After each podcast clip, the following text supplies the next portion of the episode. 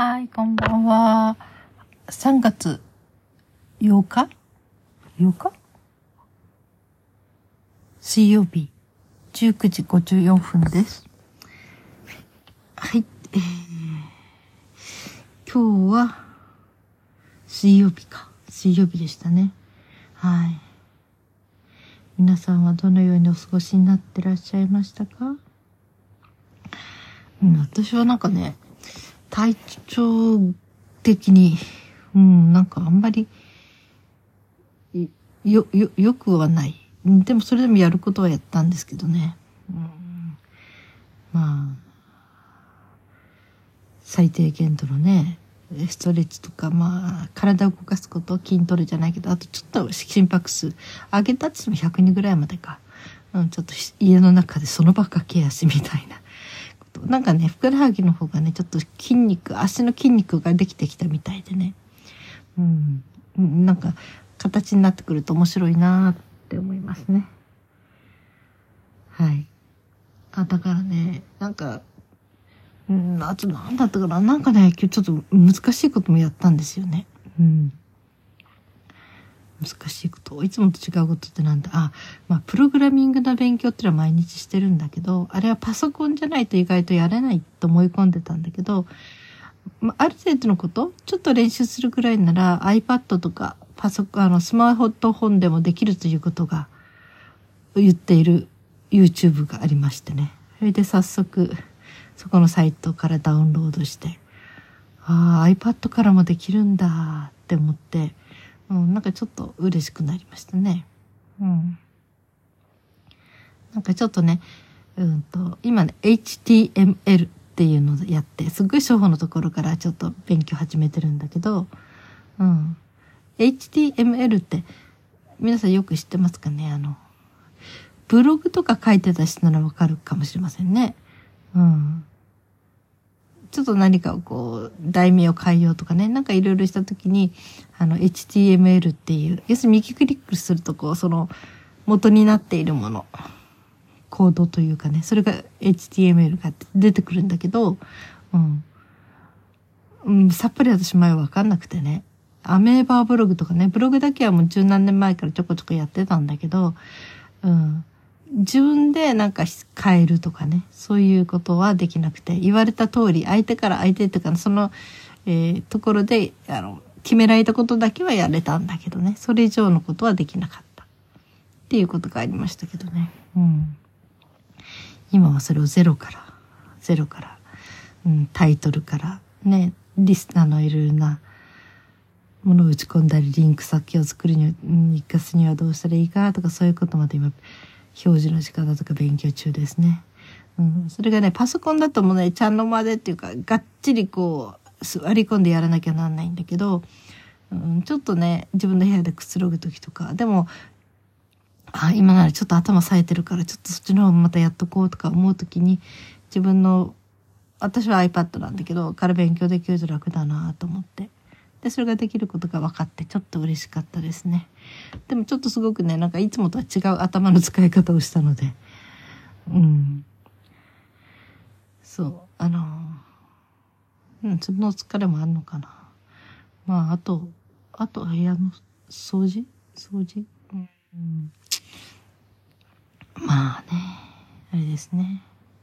で、今日また本をいろいろ読んでましてね、いいですね。本楽しいですね、いろいろと。うん、その場その場でね、うん、その影響力についての本ちょっと後輩に行くと暗い内容になって読むのがしんどくなってくる内容でしたね。人っていうのは権威にいかに逆らえないかっていうそういう心理。そういう話ね。うん。それとあと、えー、外側で割とも簡単に人は判断してしまう。で、要するにその外側のその権威だったり、その服装制服、そういうもので、えー、随分その見方を変えてしまうっていうことがね、実際にあるんだって、本当にたくさんたくさんあるんだっていうことが書かれてて、わーって。自分自身も意外と気づかずに、そういうものにこう支配されちゃってるなーっていうのもね、うん。自分の中で気づくことができましたね。うんそう私がね今まで不思議に思う自分の中で不思議に思うことがあったのはその私っていう人間は全然変わってないのにその服装を変えるだけで全然周りの扱いが変わってくるっていうことがとても不思議だったですよ。ポッドキャストでも何回か言ってると思うんだけど、うん。そうね。まあ、ただ、あの、服装に関してのね、プロの人がいろいろ書いてる本でね、あの、みんな女優である女優としての素質が引き出される服装によって。だから、その、例えばすごい華奢な、すごく女性的な服装をこう、した時、それ選ばれて、これあなたに似合うわよとか言って、それ試着してとか、そうすると、雰囲気から何からすごく女っぽくなるとかね。うん、なんか全く、そういう自分が引き出されていく。その服装に合わせて自分が、えー、演技っていうのかな。まあ、それらしく振る舞っていく。ということがあるっていうので、うん、あ今ふと思い出したのはねあのあれですね、えー、これはうんとあるイタリア？ある国の精神病棟がすごく大変だったひどかった頃の話ね。そこにこうえっ、ー、とスタッフとしてうん、入った人がとにかくあまりにもひどいその患者さんの扱いの中で唖然とするんだけど一人の女性がとにかくあのほとんども服もあまり着ないもう脱ぎたがる人が多いのでね。それでそういう人が柱かなんかに鎖かなんかにつながれていてもう動物のようにわめいたり動物のように食べたりしていた。食べたり食べ方とか。でそれを見た時にその人はまずその人の鎖をもちろん外すように言って看護さんたち。そしてその人にきちっと服を着せてそして髪型も全部整えさせてそして外に連れ出してレストランに行ったと。そしたらそこでは本当にちゃんとしたその普通のレディーとしてきちっと振る舞って振る舞ったと。いうこと、うん、が書かれてましたね。うん。なんかすごくわかる気がしますね。その扱われたように人間は振る舞っていくっていうのがあってね。だから、たとえその患者さんがそのレストランに行った時のその一瞬、その数時間であっても正気に戻るというかね。であったとしても実際それができる要素はちゃんと持ってた。っていうことですよね。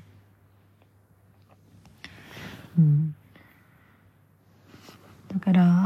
なんていうかな。周りの人がその人をどう扱うかでまずその人の自分に対する感覚も変わってくるし、うん、そうね。なんか本当に、うん、まあ要するにだからまあ言葉というものもとっても大事。あなたはこういう人だって決めつけたり。あなたはこんなことはできないっていう時もあるし逆にねあなたは絶対これができる人だからとかそういう感じで言うその言葉で随分変わってったりもするという話でね。うん、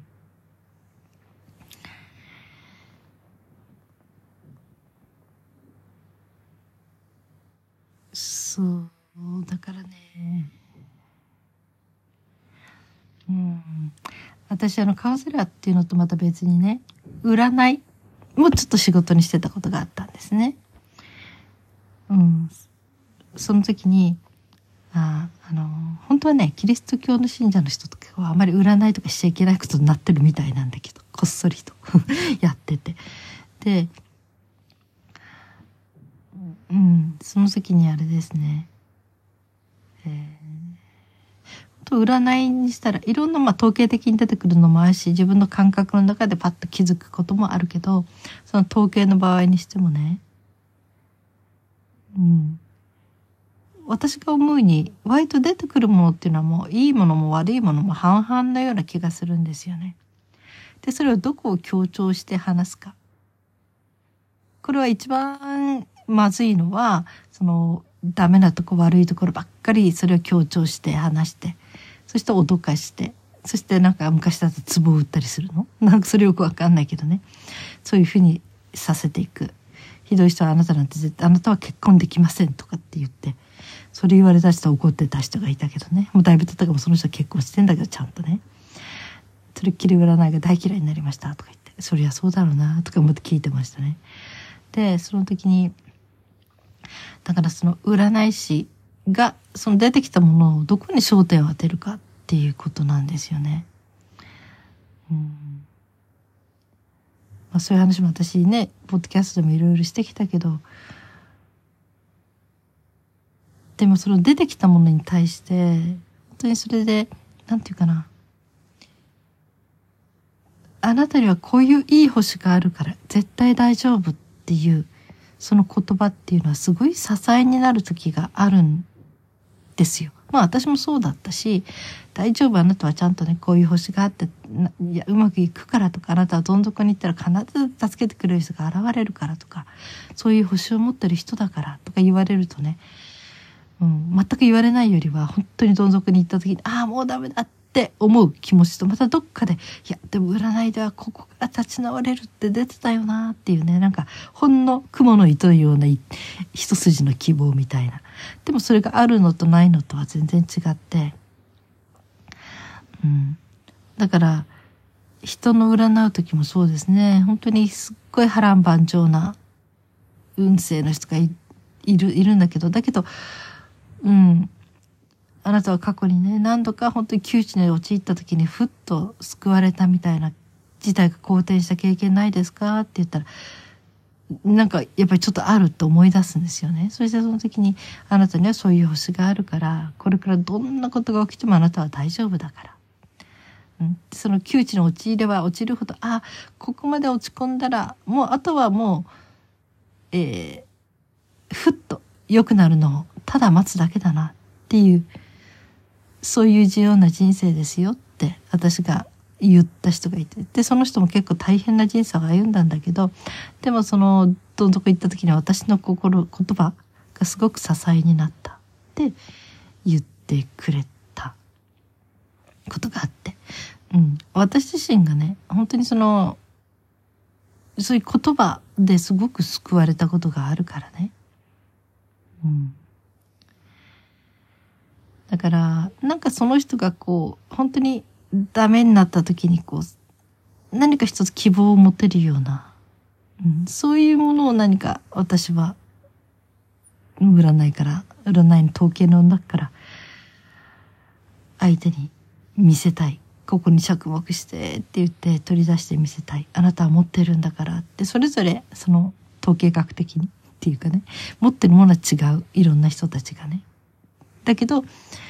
違うんだけどその人に与えられた星の中でこれを大切に生きるとあなたはいいよっていうね。大丈夫だからっていう。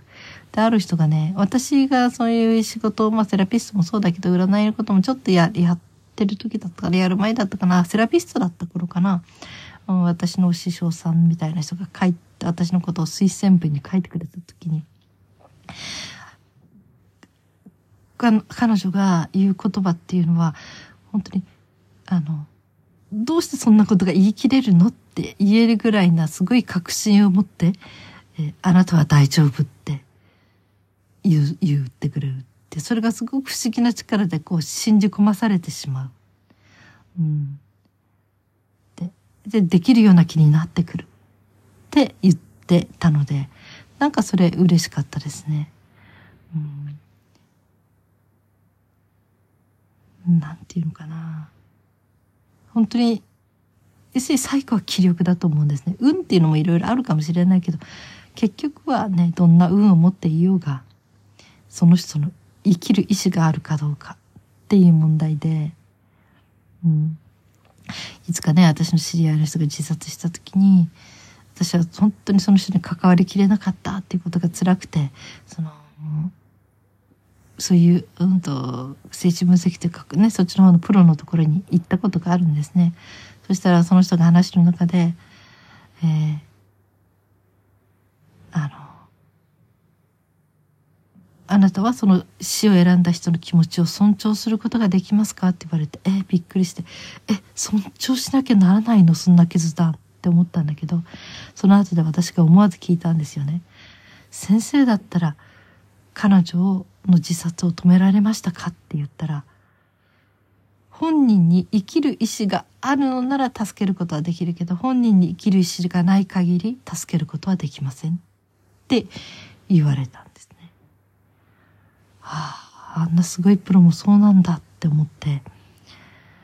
でも本当にそうだと思うんですよ。本人次第なんですね。本人が生きたいか死にたいか。うん、でどんな時でもその希望自分は何としてでも生きる。何か必ずあるはずだって。なんかそのたった残されたほんの細い糸でもいいからそれにこうしがみつく。っていうのかな。そういうものさえあればなんとかそこから這い上がれる時もあるんじゃないかって。生きる意志がある限りね。って思えて、うん、だからそういう一つのなんていうのかな、うん、心のつっかえ棒みたいなものになりたいなっていうかなれたらいいなっていうのが私がその占いで関わってきた時にいつも相手に対して思ってたことですね。だから全部デタラメを言うわけじゃなくてやっぱりそのいろんなその人の持ってきたあの、うん、いろんなことの統計上、うん、からそういうことが要するにこの星を持った多くの人たちはこういう運命を歩むことがありますよっていうねその中ですごくその人に支えになりそうなものをピックアップして相手に差し出す。うん。あなた持ってんですよって気づいてなかったかもしれないけどこんないいもの持ってるんですよ大丈夫だからって。うん。そうやって背中を押すということを私は目的にしてましたね。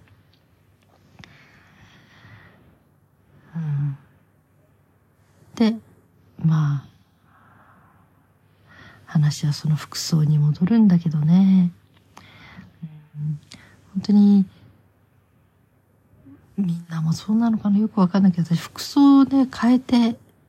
行ったりするとまあ本当の親子とかねもう何十年来の親友とか友達なら別なんだけどきなり別人に思われちゃう。こ私といえばこの前もあったじゃないとか思うんだけどえお会いしたことがありましたっけ？とか、うん、なんかそういう感じで聞かれたりする。そして全く言葉遣いも変わっちゃってる。相手の。っていうことが多分私は多分その服装がすごく大きいと思いましたね。でその服装の影響を受けるというか私がその服装にふさわしく振る舞ってしまう女優魂 っていうのかな。うんそれはあるかもしれないって思うんです。まあ服装によって引き出されるっていうのかな。うん。これは多分女性は皆持ってるんじゃないのかしらね。うん。あるね、面白い名言があってね。女性は脱がせてみないと本当のことがわからない。要するに服装で演じることができるからね。女優魂に火がつくというかそれらしく振る舞える男は着せてみないとわからないっていう言葉があって、うん、あすごい面白いものついてるなと思いましたね。うん、えー、服装と。ね本当に。この間もね父が着ていたずっと父が着てたオーバーコートがねすごく好きでね、うん、ちょっとカシミヤで、まあ、良さそうであったかそうだったし私個人的にはそんな高いものなんて買えないんだけど買わないんだけど。でその父のコートを本当やっぱりあったかいんですよオーバーコート。でそのコートをね友達に、えー、直してもらって、うん、そしてね、襟元を可愛いカラー、女の子っぽい可愛いカラーにしてもらって、襟元にして、あと袖丈を詰めてもらって。ボタンはね、今、どきもどっちでもいいやってことでね、男前って、要するに右が上でも下が上でもいいやってことで、そうやって書いてもらったんですね。うん、でも、割とそのコートを着て歩くんだけど、とにかくあったかいからね。そうするとねそのコートを着てる時に態度が違うんですよ。本当に何回かね例えばうん何回か割と定期的にちょこちょこ会うような人？話したことあんまりないけど、うん、あの例えば移動販売車で一緒にその時間帯に買う人とかね。あの、うん、だから私の顔を覚えてるはずなのにそのコートを着て私ちょうど着てあの買いに行った時に向こうが深々とお辞儀をしたんですね。ですごくこうなんとか敬意を持って私に接した。私びっくりしてなんで？ってただこれコート変えただけじゃないって思って。本当にびっくりしましたね。いつも全然違う、うん、人なのにね。扱い方も。だからすっごく不思議でしたね、うん、その服装の力いや服の力とまた私もなんかそれに合わせて雰囲気作っちゃうのかな？よくわかんないけど本当にうんうんいろいろびっくりすることがあります。そう大学の時もね男性がすっごい多い学校だったんですよ。それでそういう時にこんな自分が疲れてる時はちょっとね可愛らしいスカートとかねちょっと可愛らしいブラウスとか着て行くとみんなが親切にしてくれる。ドアとかもこう開けて待っててくれたりとか知らない人がねあそういう時はね助かるなとか思うんだけどでも今日はもう本当私誰とも話したくないっていうか誰も私に構わないででもう誰とも喋りたくないような時はもうジーンズにすごく男っぽい格好で全部していく。うん、そうしていくともう本当にすがすがしくというかもう全く何にもそういうラッキーな出来事も親切にされる出来事もないまま一日が終わる。まあこっちはね、思った通りのあれなんだけど。だからそれぐらい本当に変わる？うん。ということがすごく不思議だった。でもその影響力のなんだかっていう本を読んで、ああ、これ誰でも持ってることなんだって、その、その服装のイメージでその人に対する見方が変わる。うん。ということって本当に誰でも思う。だから私たちも、私もその相手が制服を着ている、うん、人、例えばね、ガードマンさんだったらガードマンさんの制服を着てる時にその人が言う言葉とその時の雰囲気とかなんかそういうものでちょっと普通の通りすがりの人よりは信頼感を持ってしまう。ただそこで危険なのはひょっとしたらその服を、えー、本物じゃない服を着てるかもしれない相手に信用させたくて、うん、まあそういう騙しになっちゃったらこれは騙される方が悪いとは言えないんだけど。だけど実際問題ねなんか必要以上に私たちはその外側のものに影響されてしまう。ということの怖さというか。私たちもあるだろうなって自分自身も、うん、思いましたね。それと本当にその影響力のそういうプロの人たちはどうやったらそのね自分が、えー、例えばすっごい高い車を買わせる。時にものすごい成績を伸ばしている。その人の手口。というものを手口って言ったらあれだけどね、うん、そういうのいろいろとこう書いてあるんだけど。要するにまず人に好かれること。うん、割と本当に好きになった人のものは買う。特に高価なものであるほどね割と自分が気に入った人物自分が信頼を受ける人からものを買いたいっていうのがある。でそこでその人たちはうん難しいねどこまでが本音でどこまでがそのマニュアルというよりもそのテクニックとして使ってるかっていうね、うん、そういうことでこういう時はこう出た方がいい。こういう時はこういうことを言った方がいいって全部事細かにいろいろとこういうこと。要するにその人は潜伏していくんですよいろんなその心理学者の人はね。そして自分もそうだけど仲間もそうだけどそこの見習いみたいな感じになって入ってって実際にどういうことを教えられるかっていうのを自分で体験してくるんだけど。うん。なんか本当すぐそういうふうにやられたらみんな本当そうなっちゃうだろうなっていうことがいっぱいあって。人に好かれる手口とかただその時にねふと思ったのは私が本当にいいなと思った人たちはねこれをみんな、えー、自然にやっちゃう人たちなの。その人たちはもう全然お金を儲けようとか誰かのことそのを本当に、えー、自分の思い通りにするためにそういうことを言っているわざと言っているっていう人じゃなくて本当に自然にそれができちゃってる人たち自然にしちゃう人に対して自然に好かれちゃう人たち本人はそれも気づいてない、うん、っていうそういう人たちいるんですよね。うん、きっとまあそういう人たちを見本にしてその詐欺師とか他の人たちはものすごい販売する人たちはきっとそれをマニュアルじゃないけどそのテクニックとして取り入れたんでしょうね。だから私たちはそれが本当に天性の親切なのか天性のあのその人の人格なのか、